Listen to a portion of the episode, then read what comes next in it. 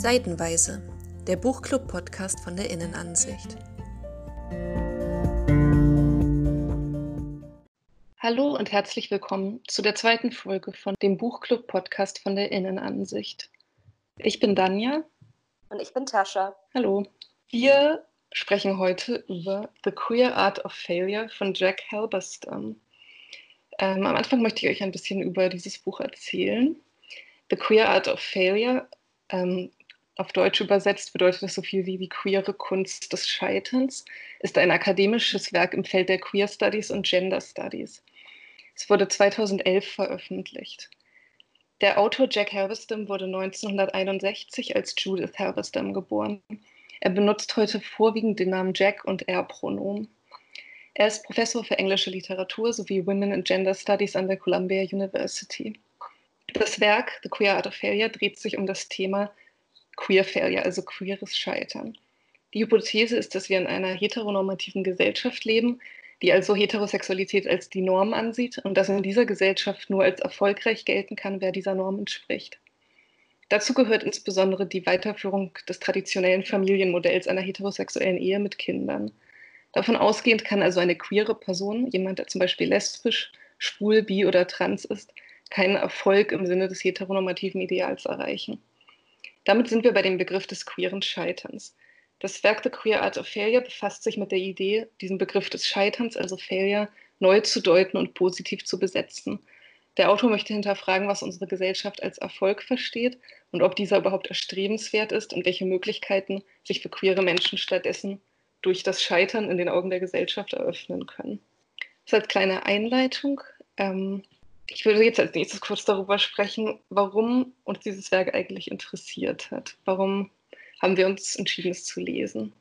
Ich persönlich ähm, bin auf das Werk aufmerksam geworden, einfach über diesen akademischen Begriff Queer Failure. Dazu habe ich was gelesen und dann habe ich beschlossen, mir dieses Buch mal genauer anzugucken, ähm, weil ich mich sehr dafür interessiere, dieses Ideal zu hinterfragen, dass die bürgerliche Kleinfamilie als einziges akzeptables Lebensziel gilt und insbesondere Frauen ähm, sehr viel Druck erfahren, dass sie diesem Ideal entsprechen. Also ich habe immer das Gefühl, dass es bei Männern irgendwie eher akzeptabel ist, wenn sie, keine Ahnung, mit 40 immer noch Dauersingle sind und keine Kinder haben, während das bei Frauen dann heißt, so, ja, die biologische Uhr und so weiter.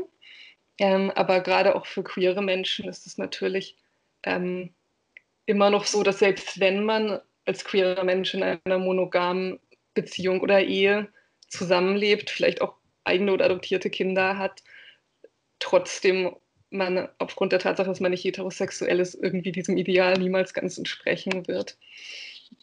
Und ja, irgendwie interessiert mich halt auch die Frage, wollen oder müssen wir diesem Ideal entsprechen und was können wir stattdessen tun und ist das überhaupt scheitern oder nicht? Bei mir war der Ansatz natürlich ein bisschen anders, weil du hast das Buch ja für den Buchclub vorgeschlagen, wenn ich das richtig in Erinnerung habe. Ja. Ähm, mich hat dann vor allen Dingen zuerst der Titel angesprochen.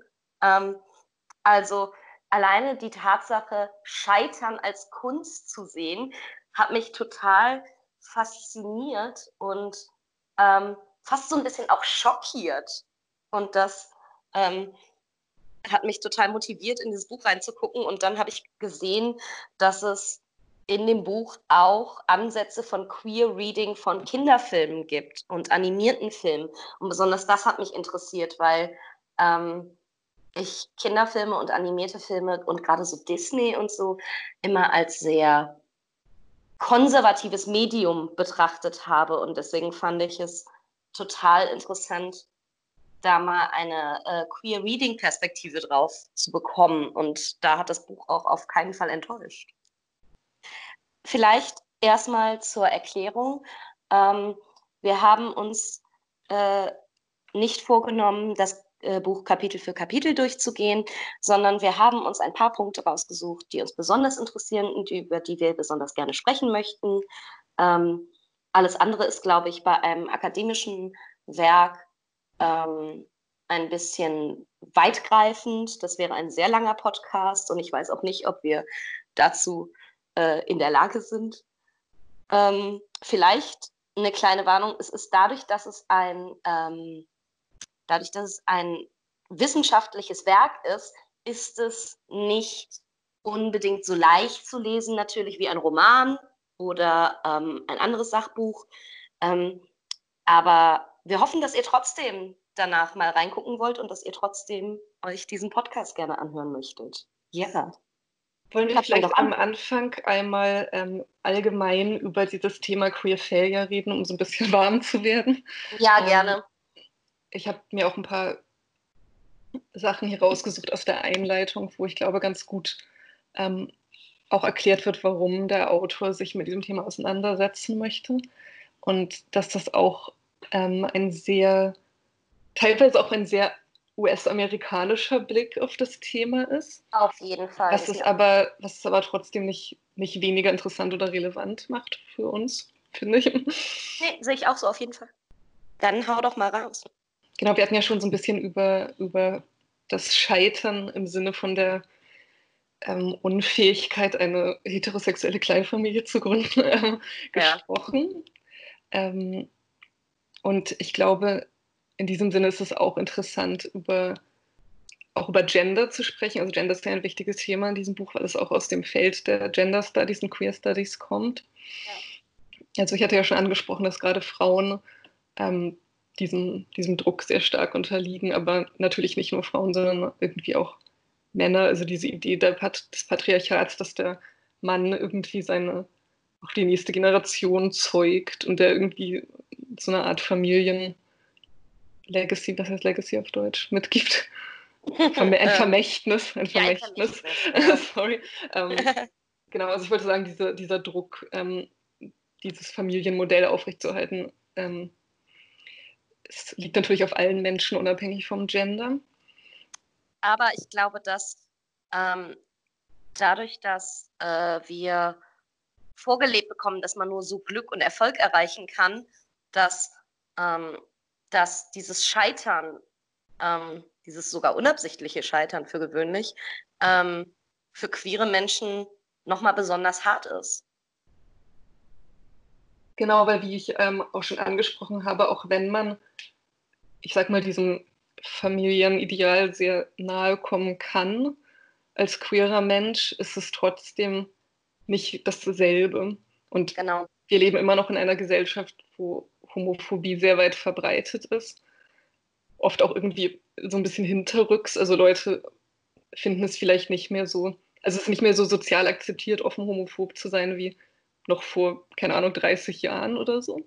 Oder vor noch längerer Zeit. Aber ähm, deswegen ist es halt oft so, ja, ich habe ich hab nichts gegen Schwule oder Lesben, aber man möchte auch nicht mit solchen Leuten befreundet sein oder sie in den Medien sehen, ja. sondern also oft ist es halt nur so vorgeschoben, aber tatsächlich sind die gleichen homophoben Gedanken immer noch da.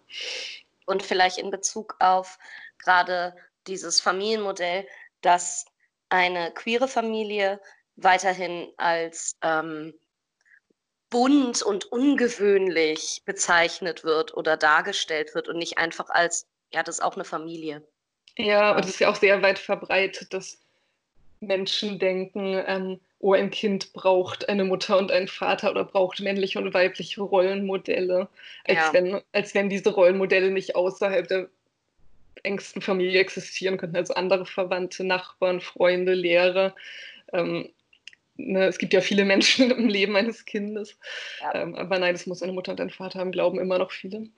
Ähm, genau, ich wollte dazu noch sagen, dass der Autor hier in der Einleitung unter anderem die These aufstellt, dass dieser, dieses Scheitern, eine bestimmte Gendernorm zu erfüllen, was ja bei queeren Menschen sozusagen eigentlich immer der Fall ist, einfach schon durch die Queerness bedingt, ähm, dass, dass dadurch sozusagen dieser Druck, erfolgreich sein zu müssen, innerhalb von diesem engen Rahmen, in dem Erfolg existieren kann, ähm, dass man sozusagen durch dadurch, dass dieses Scheitern schon vorgeschrieben ist, ist es sozusagen etwas Befreiendes, was einem irgendwie neue Möglichkeiten eröffnet und ähm, einen sozusagen so ein bisschen außerhalb dieses patriarchalen Systems positioniert, wo man dann ähm, zum Beispiel auch seine eigene Gender-Identität komplett neu konstruieren oder errichten kann, ohne dass da die gleichen Maßstäbe angesetzt werden wie bei ja, heterosexuellen Menschen. Also das ist ja, sozusagen diese Idee, auch. ja, dass, dass, das dass man Scheitern eben positiv andeutet. Entschuldigung. Alles gut. Ähm, das fand ich auch gerade in der Einleitung total spannend und hat mich auch sehr, ähm, deswegen war ich auch sehr gereizt, das Buch sofort weiterzulesen, weil ähm, das Scheitern dadurch und dieses queere Scheitern nicht als etwas automatisch Negatives gesehen wird. Das fand ich so faszinierend und ich finde das eine sehr, ähm, als queerer Mensch finde ich das eine sehr erleichternde Art, auf das Leben und die Welt zu blicken.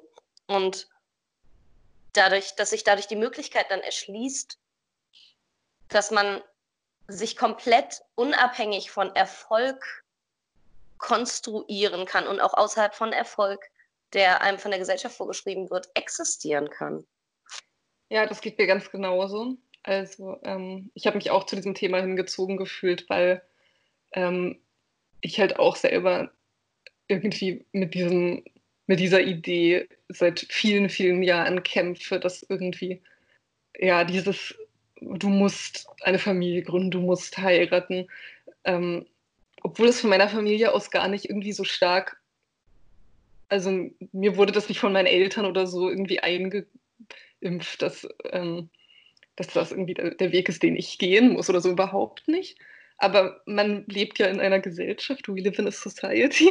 Und irgendwie ja man, man guckt Disney-Filme, wo die Prinzessin am Ende den Prinzen heiratet und, und es gibt Harry Potter und alles endet immer in der, in der heteronormativen kleinen Familie und alles, was man so in sich aufsaugt und die Werbung und ja, also selbst wenn irgendwie die Eltern nicht zu, zu einem sagen, oh, du musst das machen, hat man trotzdem irgendwie das Gefühl, du musst das machen. Und ja, ja und irgendwann findet man sich dann damit ab, dass es vielleicht gar nicht möglich ist oder gar nicht erstrebenswert ist. Und es ist halt schwierig, wenn du in deinem Kopf weißt, ich muss das nicht machen, aber du das Gefühl hast, dass die ganze Welt um dich herum immer noch sagt, doch, eigentlich schon. Vor allem, dass die ganze Welt zumindest heimlich auf dich guckt und denkt, ah, sie scheitert an ja, dieser ja. einfachen Aufgabe, die sie in der Gesellschaft hat, nämlich eine Kleinfamilie zu gründen und in einer heterosexuellen, romantischen, sexuellen Partnerschaft ähm, zu existieren und dort das komplette Glück zu finden. Ja, ähm, genau. Ein anderer Punkt aus der Einleitung, auf den ich nochmal eingehen wollte, ist dieser Gedanke von Erfolg im Kapitalismus. Ähm, wir haben ja jetzt viel über die heterosexuelle Kleinfamilie gesprochen, aber Erfolg in unserer kapitalistischen Gesellschaft ist natürlich immer auch ähm, finanzieller Erfolg. Also ja. sagen wir mal so, es sind zwei Komponenten. Du kannst finanziell erfolgreich sein, aber gerade als Frau, wenn du dann keine Familie hast, ist es nichts wert. Und wenn du aber irgendwie eine Familie hast, aber arm bist, ist es aber auch nichts wert, so ungefähr. Also du musst schon nach beiden Dingen streben, um ein richtiger Teil dieser Gesellschaft zu sein. Ja. Und ähm, Genau, das finde ich halt auch super interessant. Also Kapitalismus spielt eine sehr große Rolle in diesem Werk. Dazu würde ich auch nochmal sagen, dass es 2011 erschienen ist und sehr oft auch auf die Wirtschaftskrise von 2008 Bezug nimmt. Also man merkt, dass das einen sehr großen Einfluss darauf hatte, auf, das, auf ja, die Entstehung dieses Werks ähm, in dieser, ja, während oder na, direkt nach dieser Krise ähm, entstanden zu sein. Ja. Genau, was ich halt super interessant... Eine Krise die ja auch die Menschen gezwungen hat, gerade in Nordamerika, aber auch weltweit, ähm, Erfolg und finanziellen Erfolg nochmal neu zu bedenken und auch der, glaube ich, in vielen jungen Menschen damals ähm, äh, so ein ähm, neues Wissen ausgelöst hat, dass der Kapitalismus eben nicht das Nonplusultra ist und dass der Kapitalismus an sich auch scheitern kann.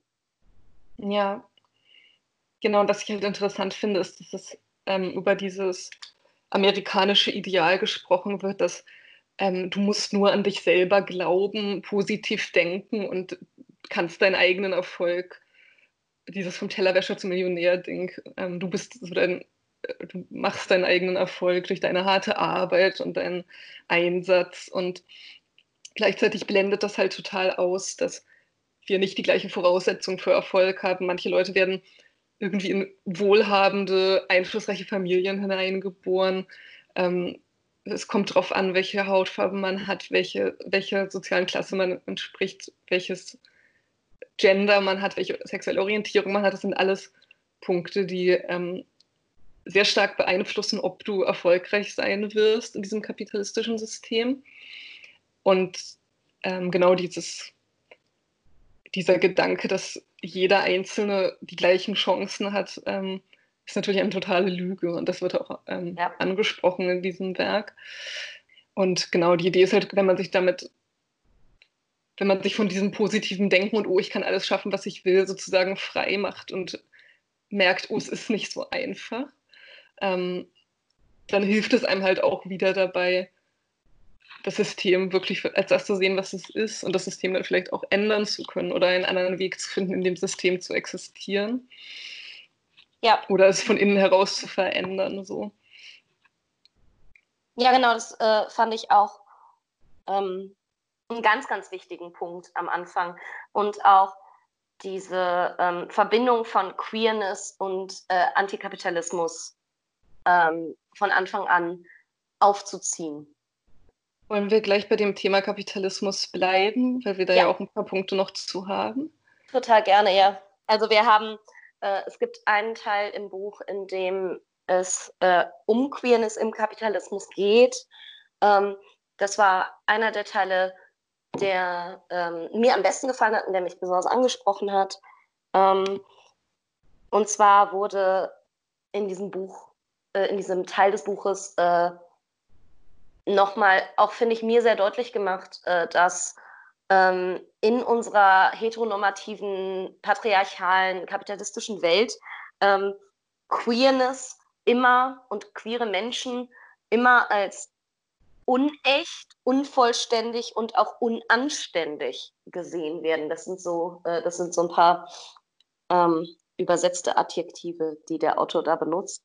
Ähm, und ähm, dass nur weil man außerhalb dieses kapitalistischen ähm, heteronormativen Systems steht, so ein bisschen, beziehungsweise außerhalb von dessen Normen, ähm, dass man dann automatisch ähm, scheitert und dass man dadurch automatisch nicht echt ist, sozusagen in den Augen des Kapitalismus.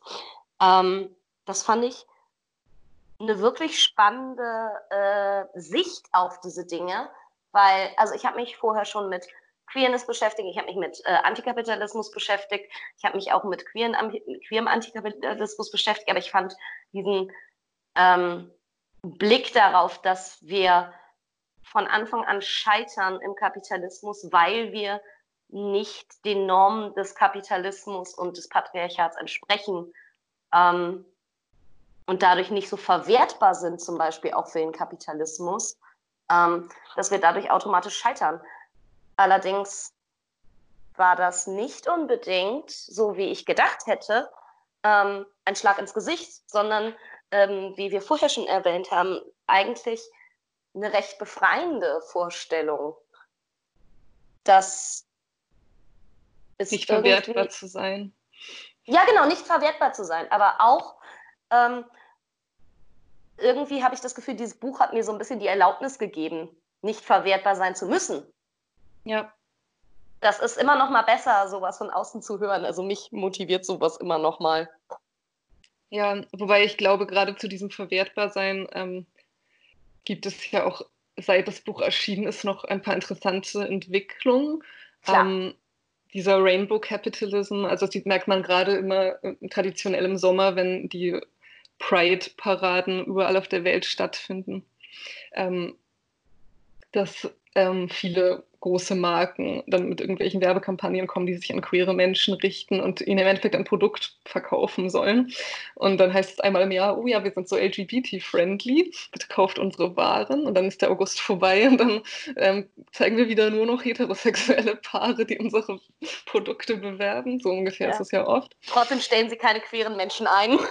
Genau, oder genau, tun nichts ja. gegen irgendwie sexuelle Belästigung am Arbeitsplatz oder so. All diese Dinge, die dazugehören.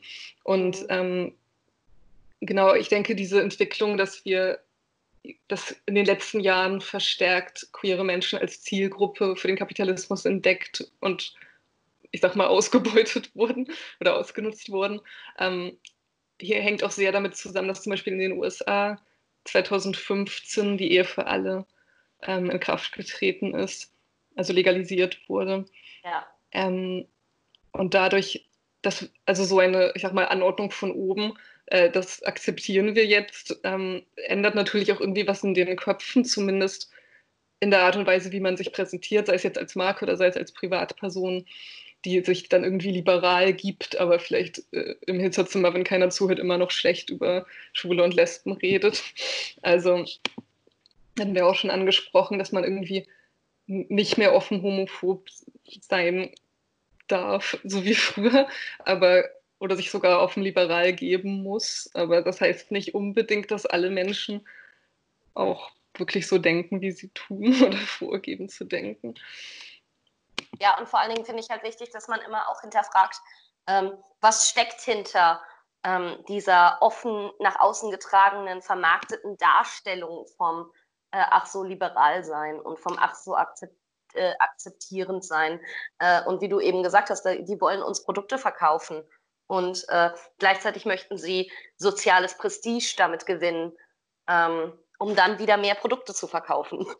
Ja. Ähm, und gleichzeitig fällt mir auch immer sehr stark auf bei diesen ganzen Werbekampagnen, die dann zum Pride Month rauskommen, dass die Art und Weise, wie diese Slogans formuliert sind, oft wirklich sehr vage sind. Also oft sowas wie ja. Celebrate Love und irgendwie colorful. Und wir wollen nicht schwul sagen, wir wollen nicht lesbisch sagen, wir wollen nicht LGBT genau. sagen, wir wollen nicht queer sagen. Wir sagen immer, oh, es geht um Liebe, es geht um Toleranz, es geht um, wir we celebrate diversity. Es geht um Vielfalt, aber wir sagen nicht wirklich, um welche Personengruppe es uns geht. Wir klatschen nur ein Regenbogensymbol drauf und das soll dann dafür stehen. Aber weil man merkt halt ganz klar, dass da irgendwie konservativ denkende, um nicht zu sagen homophobe Kunden halt nicht vor den Kopf gestoßen werden sollen, indem man alles so vage wie möglich hält.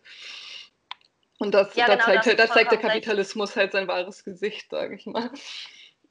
Ja, genau. Also, in, also einerseits wollen sie an uns vermarkten, andererseits ist unsere Existenz und unsere benannte Existenz ein Schimpfwort sozusagen. Ja. Oder gilt dann als äh, not safe for work ja. ähm, und als nicht vermarktbar. Und deswegen schleicht man sich lieber so durch ein Hinterzimmer daran und sagt, Love is Love. Was ja nett ist. Das ist ein netter Spruch, das möchte ich gar nicht äh, das möchte ich an sich gar nicht irgendwie kaputt machen. Ja, Love is Love, aber dass man durch diese Begriffe und durch die Pride Flags und äh, die ganzen Regenbogen und die Farben und oft den Glitzer äh, ähm, dann dazu angehalten werden soll, zu interpretieren, dass diese Marken, dass diese Firmen äh, queere Menschen unterstützen, wenn sie nicht mal die Begriffe benutzen können. Das ist halt eigentlich ein bisschen billig. Und trotzdem fallen wir immer wieder drauf rein.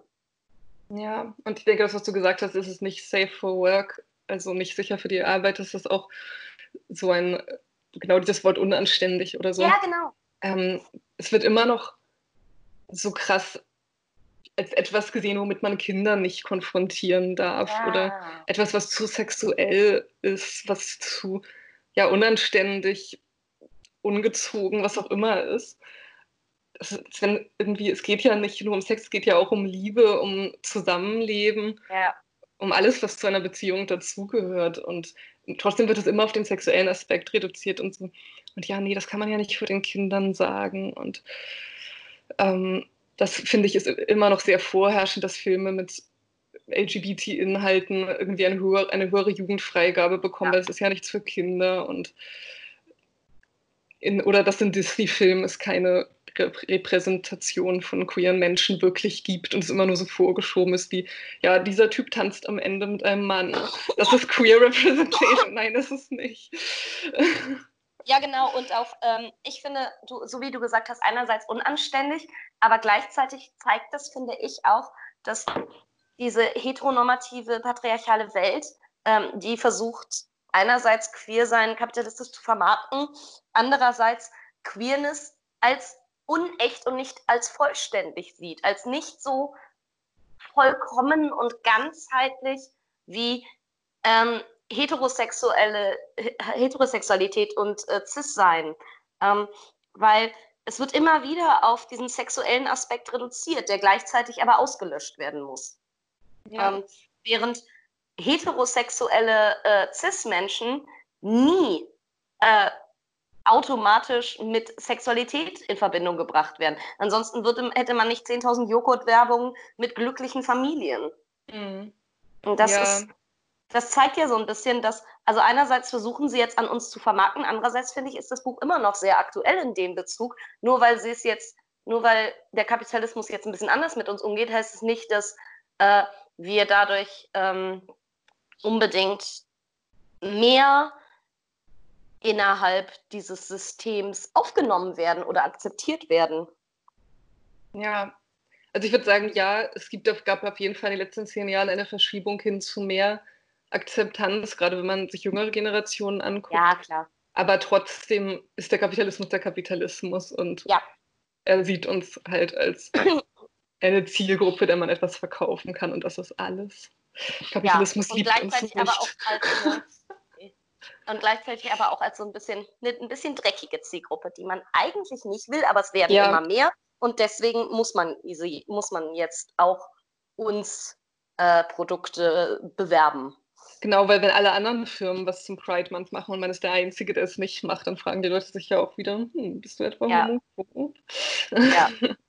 ja. Wollen wir noch ähm, über den äh, Antikapitalismus in Kinderfilmen sprechen? Ja. Äh, den der Autor erwähnt. Das ist nämlich auch etwas, was mich besonders interessiert hat. Mich an, auch. Äh, The Queer Art of Failure. Und zwar schaut der Autor sich verschiedene Kinder- und Animationsfilme ähm, an und macht ein Queer-Reading von denen und auch ein antikapitalistisches Lesen dieser Filme. Und ähm, ähm, vielleicht sollten wir kurz sagen, was ein Queer-Reading ist. Ähm, eine äh, aus queerer Perspektive gelesene Sichtweise und Interpretation auf Dinge, die eigentlich nicht unbedingt explizit queer sind, würde ich das definieren. Genau, also wenn man zum Beispiel einen Film oder ein Buch analysiert und dann ähm, sozusagen eine queere Sichtweise darauf einnimmt und dabei kommen oft Dinge zutage, die man sonst vielleicht gar nicht bemerken würde. Ja, genau. Ähm, vielleicht, vielleicht, können wir ein Beispiel, wir wollten ja über Findet Nemo als Beispiel reden. Ja. Ähm, vielleicht können wir das gleich mal in, im nächsten Teil so ein bisschen daran erklären.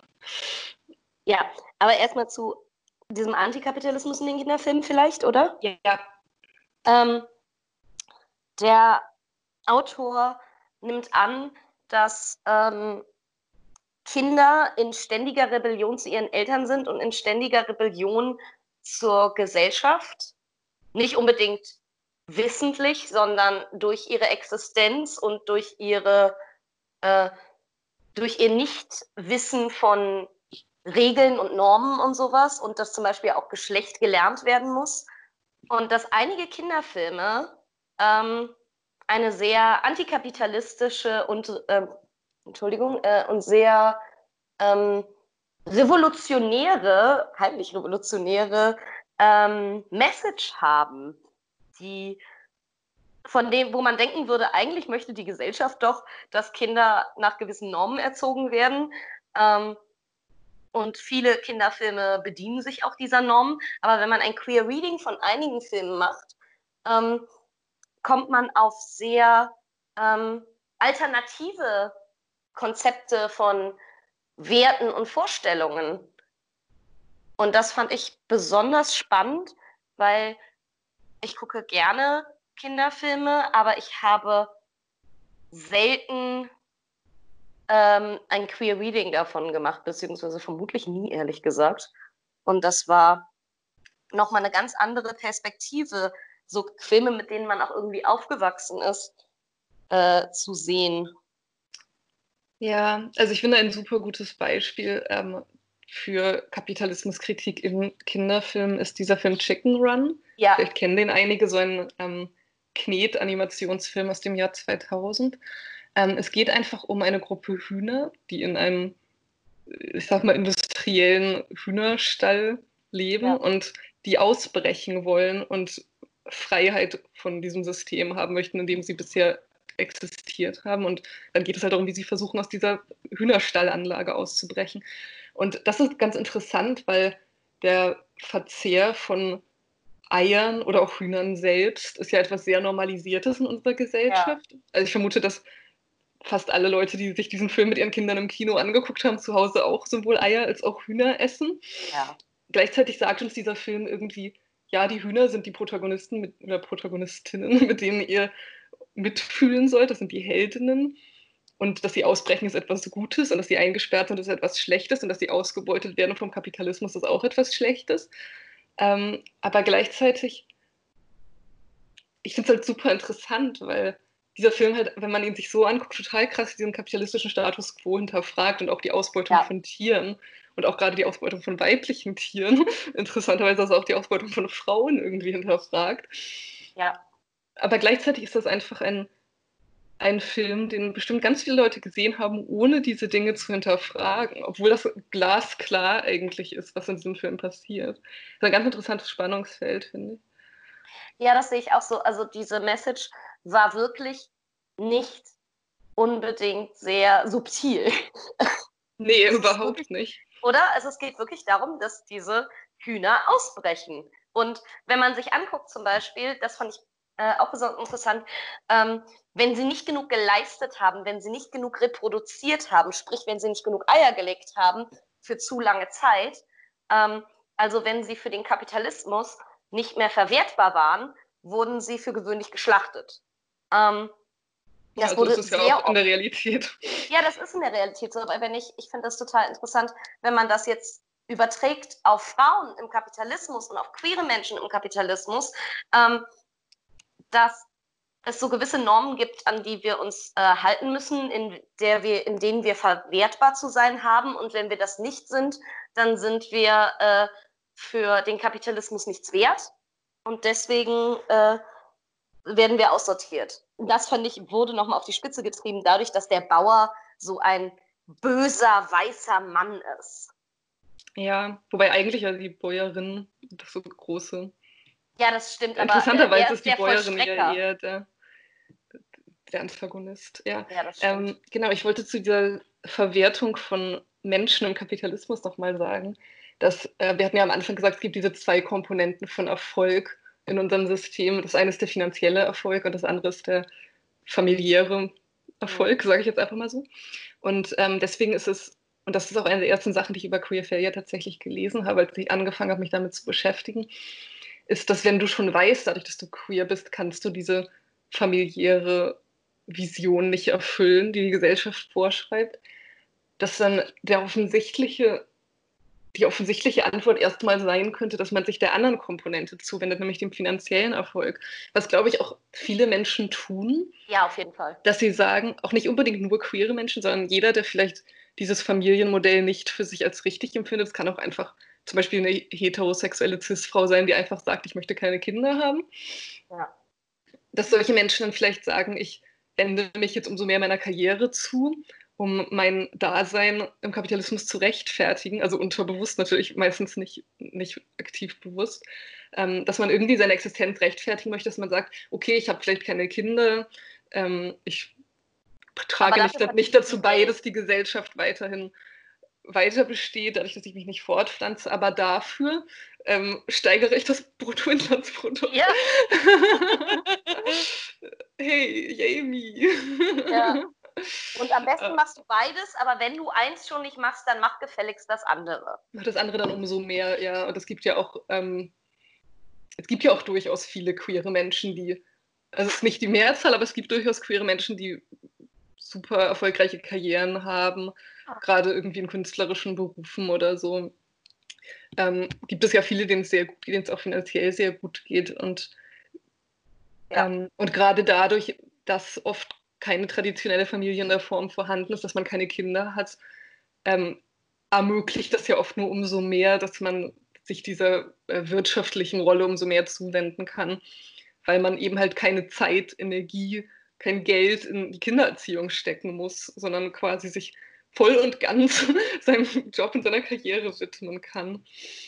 Ja, Gleichzeitig ähm, ist das, glaube ich, einer der Gründe auch, ähm, warum queere Menschen als Gefahr auch gesehen werden, weil ähm, also der Kapitalismus lebt davon, dass Frauen einen großen Teil der Care-Arbeit machen in unserer ja. Gesellschaft und zwar unbezahlt. also der Fürsorge für Kinder, genau. Sorry, genau, der, das wollte, genau, ich wollte es gerade erklären, genau. Der Fürsorge für Kinder, aber auch da sich um Alte zu kümmern, um Kranke zu kümmern, den Haushalt zu machen. Ähm, und viele Frauen tun das zurzeit ähm, parallel zu ihren Berufen. Ähm, und wenn sie das komplett aufgeben würden ähm, und nur noch sich Berufen zuwenden würden, so wie viele Männer das tun in heterosexuellen Beziehungen, ähm, dann könnte der Kapitalismus nicht mehr funktionieren, weil wir sind darauf angewiesen, dass fast immer Frauen und vor allem, ähm, dass fast immer Frauen diese Arbeit übernehmen und oder sie an andere Frauen abgeben, indem sie äh, sich Putzkräfte zum Beispiel holen. Ähm, aber darauf ist man angewiesen. Ansonsten funktioniert der Kapitalismus nicht, weil ansonsten würden wir alle verhungern. Und, ähm, diese, und diese Putzkräfte sind ja dann in der Regel aus ärmeren Ländern eingewandert, ja. haben oft selber Familie, schicken Geld nach Hause ja. ähm, an ihre Kinder oder so. Also, Beziehungsweise gehen putzen und gehen danach zu ihrer Familie und putzen da wieder. Das auch, genau. Also, dass man einfach sagt, das Auslagern an andere Frauen ist ja auch nicht die Lösung, weil du brauchst ja. irgendwie Frauen, die auf diese Jobs angewiesen sind, die das dann machen, zusätzlich zu der eigenen ja. Hausarbeit, die sie natürlich auch noch machen. Ja.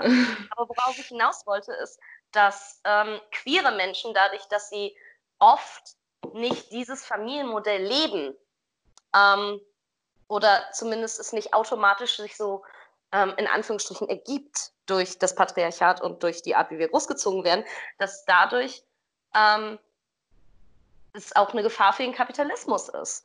Weil wenn, sagen wir, zwei Männer zusammenleben oder zwei Frauen oder äh, nicht äh, binäre Menschen und die ihre Rollen innerhalb einer Beziehung und innerhalb eines Haushaltes komplett hinterfragen, äh, und vielleicht nicht sich dieses traditionelle Familiensystem ähm, als höchstes Ziel halten, dann führt das dazu, dass alternative Modelle geschaffen werden. Und das ist für den Kapitalismus ganz schön gefährlich. Weil, wie gesagt, ja. wenn nicht irgendwer diese Arbeit macht, dann verhungern wir am Ende. Ja, und ich denke, was aber auch noch wichtig ist zu erwähnen, wir hatten ja auch schon darüber geredet, dass die Voraussetzungen für Erfolg von sehr vielen Faktoren abhängig sind, auf die man keinen Einfluss hat.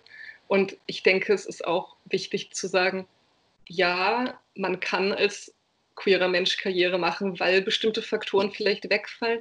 Aber gleichzeitig wird es einem auch schwer, schwieriger gemacht, Karriere zu machen. Klar. Aufgrund von Homophobie in der Gesellschaft. Ähm, als, als Frau hat man ja sowieso schon mal ähm, das Problem der sogenannten gläsernen Decke, dass irgendwie die Chefetage so ein Männerclub ist, wo keiner will, dass da Frauen reinkommen, weil dann äh, kann man keine, keine äh, sexistischen Witze mehr machen und so weiter und so fort. Aber ähm, ja, vielleicht will dieser Männerclub, der gerne sexistische Witze macht und zusammen ins Stripclub geht, auch nicht, dass da schwule Männer bei sind auf einmal in der Chefetage. Ja. Weil das wäre ja dann auch plötzlich unangenehm. Und ähm, so ist natürlich die Realität, dass man oft wegen solchen Faktoren auch diskriminiert wird auf, beim Weg nach oben auf der Karriereleiter. Ja, natürlich. Und abgesehen ja. davon, dass, ähm, also das wäre jetzt auch wieder eine sehr amerikanische Perspektive, aber überhaupt Zugang zu Bildung zu haben, ja, ja oft auch finanzielle Ressourcen voraussetzt oder zum Beispiel auch ein Sicherheitsnetz von der eigenen Familie aus, also den eigenen Eltern aus. Wenn du als Teenager merkst, dass du nicht hetero bist und deine Familie ein Problem damit hat, wie wahrscheinlich ist es dann, dass die Familie dir dein Studium finanziert? So. Also das ja. sind alles so Punkte, die ähm, queeren Menschen ähm, Steine in den Weg legen, auch was den finanziellen Erfolg angeht. Also abgesehen davon, dass wir uns natürlich mal fragen sollten, ob immer mehr Kapital anzuhäufen überhaupt unser Ziel sein sollte. Nein, also, das sollte es natürlich nicht. Aber, Aber man sollte zumindest innerhalb dieses Systems wird einem die Möglichkeit verweigert oft wie du gesagt hast gerade. Und also ich finde, Möglichkeit bedeutet immer eine Wahl zu haben und äh, die haben halt viele queere Menschen nicht. Aber gerade deswegen finde ich es, also wenn wir sagen, okay, der Kapitalismus ist total abhängig von diesen ganzen Normen und von dieser Art, wie wir als Menschen miteinander interagieren in diesen Normen, dann finde ich es total spannend, dass in gewissen Kinderfilmen äh, ein krasser Antikapitalismus sehr leicht zu sehen ist, sei es in Chicken Run, aber auch in anderen äh, Filmen. Und äh, das ist so eine, ich finde auch befreiende Idee, dass sich antikapitalistische Ideen zu, selbst aus Versehen, ich glaube nicht, dass alle, äh, dass all diese Filme, die in diesem Buch genannt werden, ähm, diese alternative Modelle vorstellen oder auch antikapitalistische Gedanken haben, dass die alle absichtlich so gemacht wurden. Aber ich finde es eine sehr befreiende Idee, dass sich der Antikapitalismus und dass sich eine, dass sich alternative Ideen und Normen einschleichen können ja. und äh, dass man trotzdem zumindest noch aus Versehen andere äh, Lebensmodelle und andere Arbeitsmodelle sehen kann. Genau, und zu dem Punkt aus Versehen. Ähm, das Interessante bei einem Queer Reading ist ja auch, an vielen Filmen oder Werken insgesamt sind ja oft auch vielleicht ohne dass man es weiß, auch queere Menschen beteiligt. Genau. Also Menschen, die nicht, also entweder man weiß nicht, weil man sie einfach nicht kennt oder ähm, sie sind halt nicht out.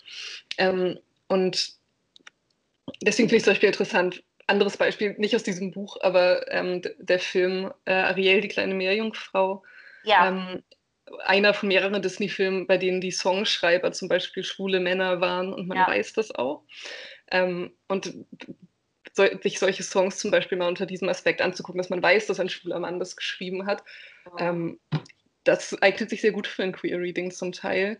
Aber genau, teilweise kann man auch mal Sachen queer readen und denken, hm, vielleicht ist es aus Versehen da drin gelandet, vielleicht ist es aber auch absichtlich da drin. Das war die einzige Art und Weise, wie irgendein beteiligter Mensch an diesem Werk vielleicht die eigene Perspektive einbringen konnte, ohne es halt explizit zu machen.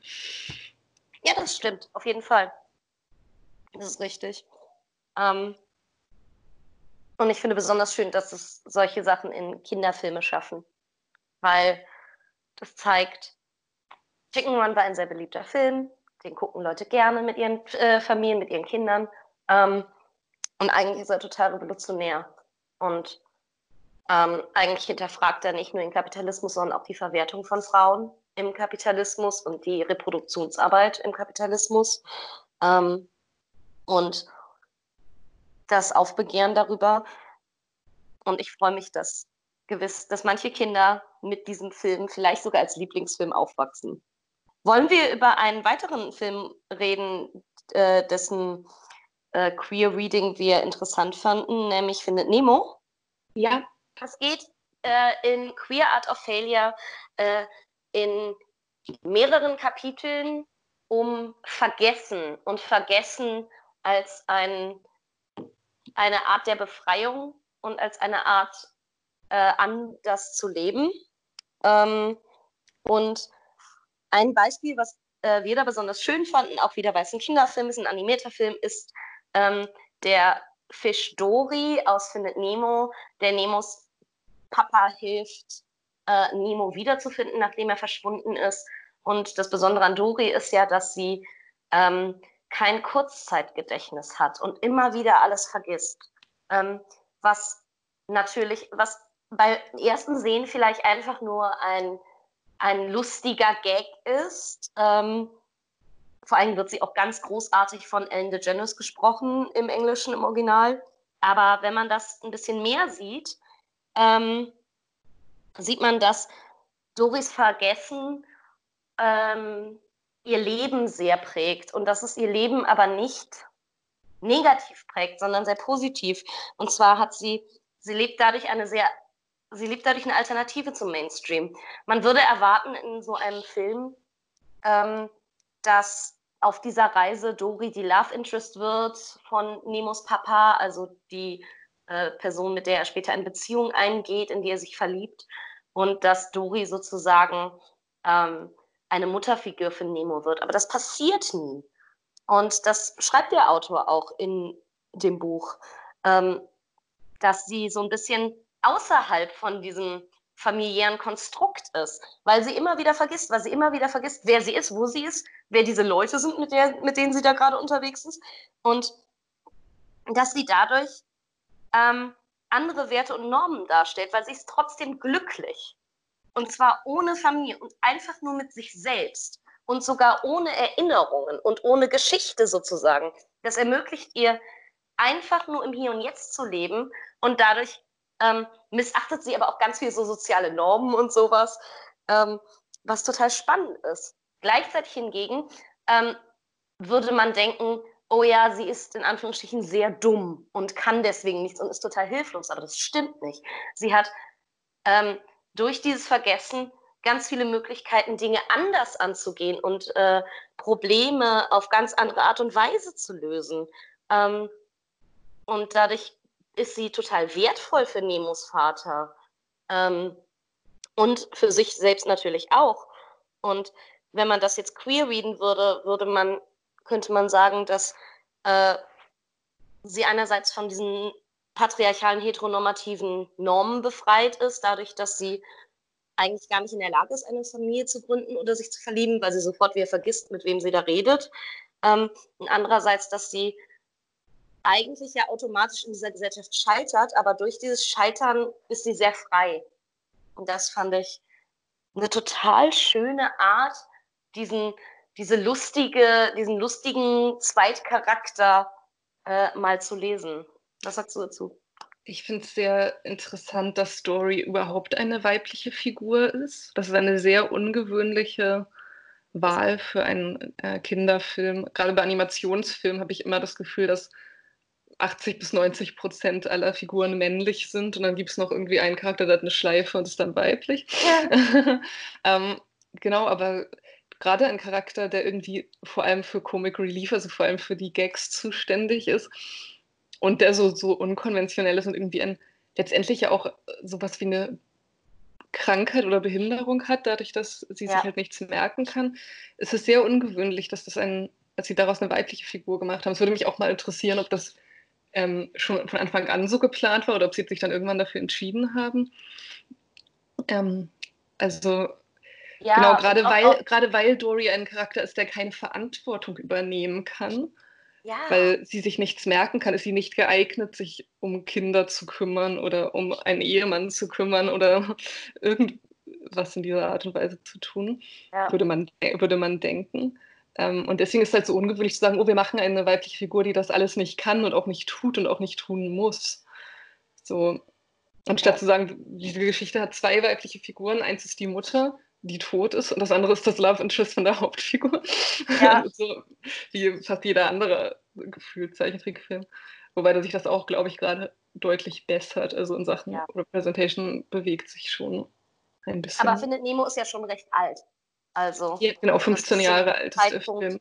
Ja, zu einem Zeitpunkt geschrieben worden äh, und äh, verfilmt worden, als es wirklich noch nicht so gut bei Kinderfilmen aussah mit weiblichen Charakteren. Ja. Ähm,